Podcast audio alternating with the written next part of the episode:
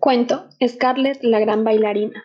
Había una vez una chica llamada Scarlett que su gran sueño era ser bailarina de ballet, pero su familia se negaba a esto porque decían que con esa profesión se iba a morir de hambre. Un, un, día, sin importarle nada ni nadie, decidió ir a un casting a participar en la gran obra del lago de los cisnes. Entonces llamaron por el alto parlante y ella entró en puntillas. Perdón, quise decir entró de puntillas y empezó a bailar.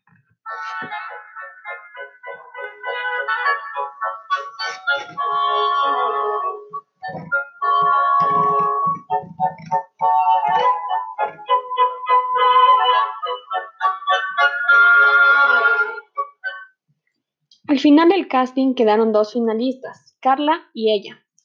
Solo quedaba que compitieran las dos al día siguiente. Esta noche fue a la boutique y se compró un lindo vestido de color khaki. Entonces llegó el día de la competencia.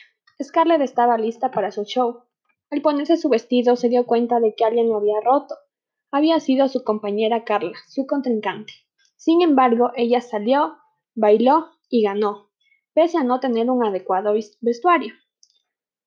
Desde ese día, Scarlett triunfó en el ballet y actualmente se dedica a dar clases a niñas pequeñas.